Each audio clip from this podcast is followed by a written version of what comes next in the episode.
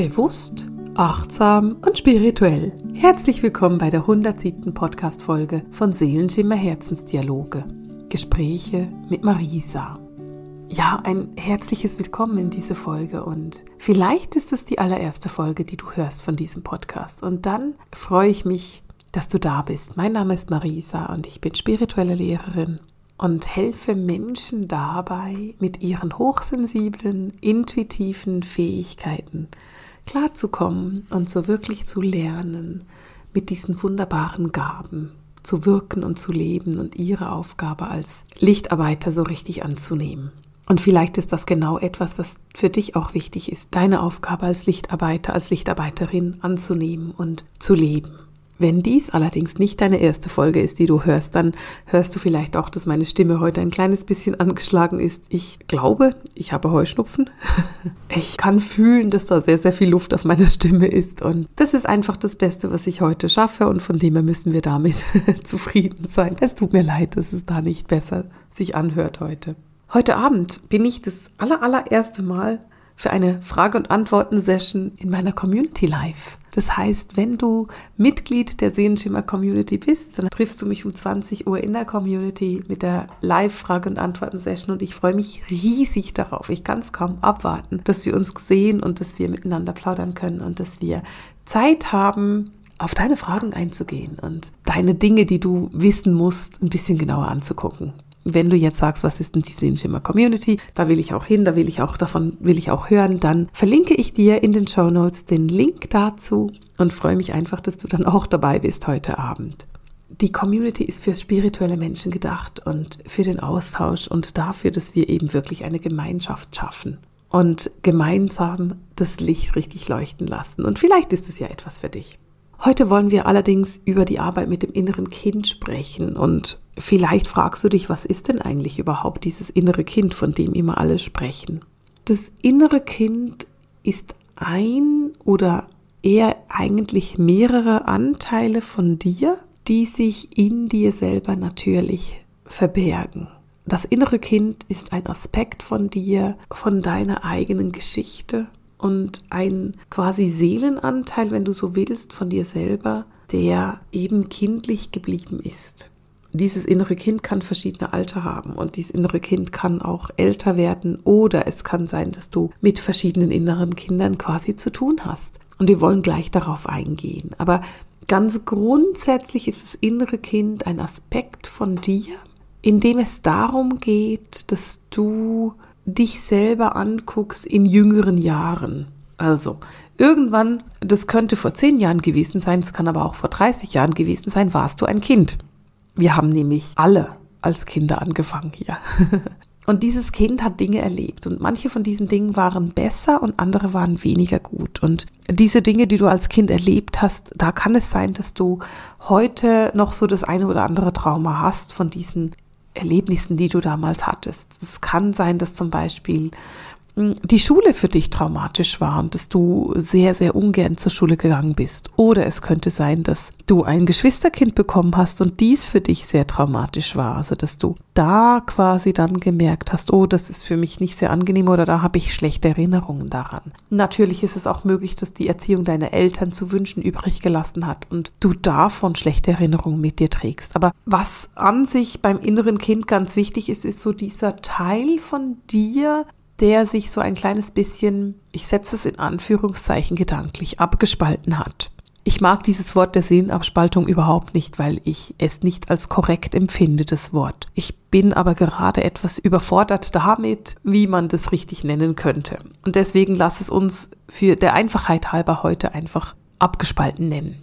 Stellen wir uns vor, als kleines Kind mit drei Jahren bist du große Schwester oder großer Bruder geworden und da ist ein zweites Kind zur Welt gekommen. Und bis dieses Geschwisterkind zur Welt gekommen ist, warst du der kleine Prinz oder die kleine Prinzessin deiner Mama. Und dann kam dieses zweite Kind zur Welt und dieses zweite Kind war vielleicht am Anfang ein bisschen kränklich oder hatte starke Koliken oder was auch immer. Auf jeden Fall ist die Aufmerksamkeit von deiner Mama auf dieses zweite Kind gerutscht. Und für dich als vielleicht zwei- oder dreijähriges war das ein kleines Trauma, weil du plötzlich diese Sicherheit, die du vorher hattest, einfach nicht mehr hattest. Und weil du plötzlich diese Aufmerksamkeit, die du hattest, auch nicht mehr hattest. Also hat es für dich ausgelöst, dass du so ein kleines Trauma davon getragen hast. Das könnte zum Beispiel ein Trauma sein, bei dem es wichtig ist, mit deinem inneren Kind zu arbeiten. Hm, stellen wir uns vor, dass dieses Kind dann mit sieben zur Schule gekommen ist und so bei einer alten, bösen negativen Hexe gelandet ist in der Klasse mit einem richtig unfreundlichen Auftreten und dass diese ersten Schuljahre, die du da hattest bei dieser Lehrerin, die du nicht mochtest und vielleicht auch dich nicht mochte, dass diese Schulzeit oder dieses Erleben der Schule für dich dann ein zweites Trauma ausgelöst hat. Und dann stellen wir uns vor, dass du mit zehn einen kleinen Autounfall hattest, der war zwar nicht schlimm, aber das war furchtbar erschreckend. Also da ist halt etwas in dich reingefahren oder in das Auto deines Vaters und auch da hattest du einen unglaublichen Schreck, aber mehr eigentlich nicht. Und das sind so drei relativ kleine Traumata, die wir da angucken. Und jetzt könnte es sein, dass dein inneres Kind, also dass dieser Aspekt von dir damals, als du ein Kind warst, sich wie zum Teil so ein bisschen abgespalten hat. Und damit meine ich, es ist aus der Erdung geflüchtet. Also dieses Kind hat sich dann eben so ein bisschen zurückgezogen aus der Erde, aus der Erdung und hat für sich entschieden zu sagen, okay, ich, ich brauche hier Abstand, ich brauche, ich muss hier mal weg, ich, ich gehe quasi in meinen Kopf oder ich gehe aus dem Körper raus. Und je nachdem, wie groß dieses Trauma ist, gehst du natürlich stärker oder weniger stark aus diesem Körper raus. Und das kann dazu führen, dass wir heute in unserem Erwachsenen-Dasein merken, dass uns ein Anteil von uns selber fehlt. Und das ist dann eben ein Anteil dieses inneren Kindes. Und in meiner Arbeit mit Klienten oder auch mit Studenten sehe ich, dass es ganz, ganz wichtig ist, mit diesem inneren Kind zu arbeiten und diesem inneren Kind quasi einen sicheren Rahmen zu bieten. Was ich machen würde, wenn du noch nie mit deinem inneren Kind gearbeitet hast, dann würde ich dir vorschlagen, dass du es zuerst einmal an einem sicheren Ort triffst. Wenn du schon öfters mit mir gearbeitet hast, dann weißt du, dass ich sehr gerne mit dem inneren Garten arbeite. Das ist so ein innerer sicherer Raum, zu dem du hingehen kannst, wenn du in die Meditation gehst. Stell dir einfach vor, du machst die Augen zu und du gehst in deinen Gedanken, du stellst dir vor, also das ist etwas, was du dir vorstellst, dass du durch einen, ein Gartentor durchgehst und in einem Garten landest, den du unbeschreiblich schön findest. Das ist dein innerer Garten, dein sicherer Ort. Dein sicherer Garten, das ist ein Ort, an dem du nur hin kannst und da kann auch kein anderer hin. Also das ist so der innere sichere Garten, den du da hast. Du kannst diesen Garten so abwechslungsreich einrichten, wie du gerne möchtest. In diesem Garten hat es ganz sicher Sitzgelegenheiten. Du kannst dich umgucken, ob gerade Tag oder Nacht ist, ob gerade Sommer, Winter, Herbst oder Frühling ist. Also Guck dich in deinem Garten ganz genau um und es kann auch sein, dass du jedes Mal, wenn du in diesen Garten gehst, andere Bilder siehst. Das ist überhaupt nicht notwendig, dass es immer das gleiche ist, sondern das darf sich auch ganz gerne ändern, mal andere Bilder zeigen. Was wichtig ist, dass du in diesem Garten, dass du das immer weißt, du bist 100% sicher da drin. So der Garten, das ist so dein heiliger Raum, dein eigenes Ding und du brauchst nicht unsicher zu sein in diesem Garten, sondern dieser Garten ist absolut 100% sicher.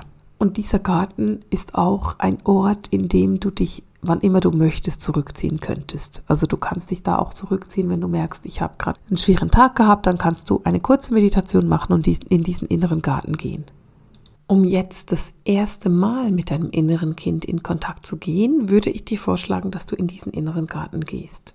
Vielleicht hast du Erfahrung mit der Arbeit mit dem Spirit Team, also vielleicht kennst du deine Engel und deine Helfer und weißt, oh, da bin ich eigentlich gut unterstützt. Und dann würde ich dir vorschlagen, dass du deinen einen Lieblingshelfer quasi von dir darum bittest, dass er dich unterstützt dabei und dass er das innere Kind in dem Alter, in dem du mit ihm reden möchtest, zu dir bringt. Und da geht es jetzt wirklich darum, dass du einfach mal dieses Kind beobachtest. Also dieses Kind könnte schon in deinem Garten sein und du beobachtest einfach mal, wie geht's dem inneren Kind? Ist es da in diesem Garten am Spielen? Also ist es irgendwie freudvoll und mutig und geht gucken und spielt? Oder ist dieses innere Kind wütend? Sitzt es da und trotzt?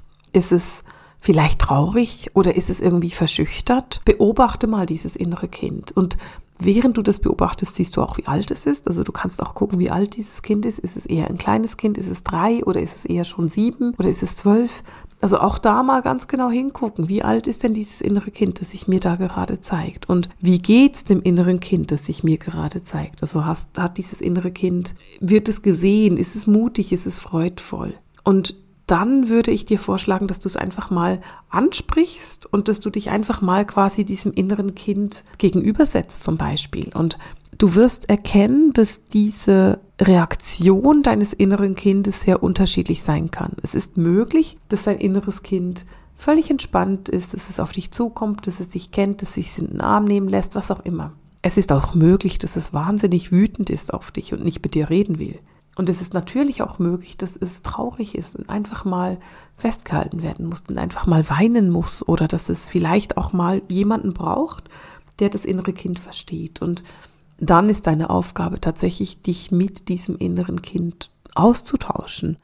Das innere Kind mal zu fragen, was brauchst du von mir? Was kann ich für dich tun? Wie kann ich dich am besten unterstützen? Was ist das, was du brauchst? Das sind großartige Möglichkeiten, um mit einem inneren Kind überhaupt ins Gespräch zu kommen. Also mit ihm reden, fragen, was du brauchst, was, wie kann ich dich unterstützen? Und vielleicht braucht es tatsächlich mehrere Treffen. Also es ist möglich, dass es am Anfang wütend ist und nicht mit dir reden will oder trotzig und die Arme verschränkt und findet, nö, die habe ich nichts zu sagen. Das ist tatsächlich sehr gut möglich und dann ist es für dich eine Aufgabe, dass du dir Zeit lässt und dass du immer wieder in diese Verbindung gehst mit dem inneren Kind. Es ist möglich, dass dein inneres Kind sich einmal als Dreijähriges zeigt und einmal als Zwölfjähriges. Und das kann sein, dass das daran liegt, dass da einfach verschiedene Dinge vorgefallen sind. Also wir hatten vorhin das Beispiel mit dem Zehnjährigen, das einen Autounfall hat. Das ist eine andere Situation und auch da kann sich eben so eine kleine Abspaltung ergeben, wiederum in Anführungszeichen gesprochen, die dann gesehen werden möchte. Wenn du nun in deinen Gedanken zurückgehst und so deine Kindheit anguckst und sagst, hey, ich hatte eigentlich eine relativ normale Kindheit und da war alles in Ordnung oder es war halt so normal, wie es irgendwie geht, dann kann es sein, dass es ganz wichtig ist, mit diesem inneren Kind zu sprechen und mit diesem inneren Kind in eine Verbindung zu gehen. Wenn du nun aber sagst, hm, da ist etwas passiert, da müsste ich dieses innere Kind, müsste ich eigentlich gerne da mal rausholen, dann wäre es eine Möglichkeit, dass du diesem inneren Kind zum Beispiel in deinem inneren Garten ein kleines Haus einrichtest, wo es leben darf. Also, dass du vielleicht quasi sagst, okay, dieses innere Kind, dieses innere Wesen da, braucht irgendwo Sicherheit oder es braucht Ruhe oder es braucht Erholung oder es braucht vielleicht einfach was zu essen. Und das kann ich meinem inneren Kind in meinem inneren Garten quasi bieten. Und dann ist es für mich etwas sehr, sehr Schönes, wenn du das da machen kannst. Also wenn du da tatsächlich in diese Verbindung reingehst und in diesen inneren Garten quasi die Sicherheit erschaffst für dein inneres Kind, dass es sein kann, wie es ist. Jetzt ist es aber so, und da spreche ich auch wirklich aus Erfahrung, dass du vielleicht ein inneres Dreijähriges da mal in Sicherheit gebracht hast und gesagt hast, okay, ich habe ein dreijähriges inneres Kind, das will irgendwie zu mir und wir haben eine schöne Beziehung aufgebaut und dieses innere Kind spielt jetzt in meinem Garten. Und dann arbeitest du mit deinen eigenen Themen und guckst dir deine Jugend und Kindheit nochmal an und merkst, oh shit, aber damit acht, da ist irgendwas passiert. Und dann gehst du mal und guckst dir an, wie ist denn das innere Achtjährige? Also wie geht's denn dem inneren achtjährigen Kind? Und merkst dann, oh, also das innere Achtjährige, nee, dem geht's gar nicht gut. Also da muss ich auch nochmal arbeiten. Und vielleicht hat das innere Achtjährige ein komplett anderes Bedürfnis als das innere Dreijährige. Dann geht es wirklich darum, auch mit diesem Kind in den Kontakt zu gehen und auch mit diesem Kind wirklich in die Verbindung zu gehen und zu gucken, okay, was braucht dieses Kind? Wie kann ich dieses Kind unterstützen? Und was kann ich tun, damit dieses Kind quasi in Sicherheit ist? Oder damit dieses Kind in eine Harmonie kommt, in eine Ruhe kommt für sich selber. Stellen wir uns vor, dass du dann mit zehn eben diesen Unfall hattest und dass dieses innere Kind, das Zehnjährige, dann eben einfach diese Sicherheit braucht. Alle überleben diesen Unfall. Du musst nicht aus dem Körper raus. Es ist auch nicht notwendig, dass man jetzt furchtbar Angst hat vor sämtlichen Autos oder so.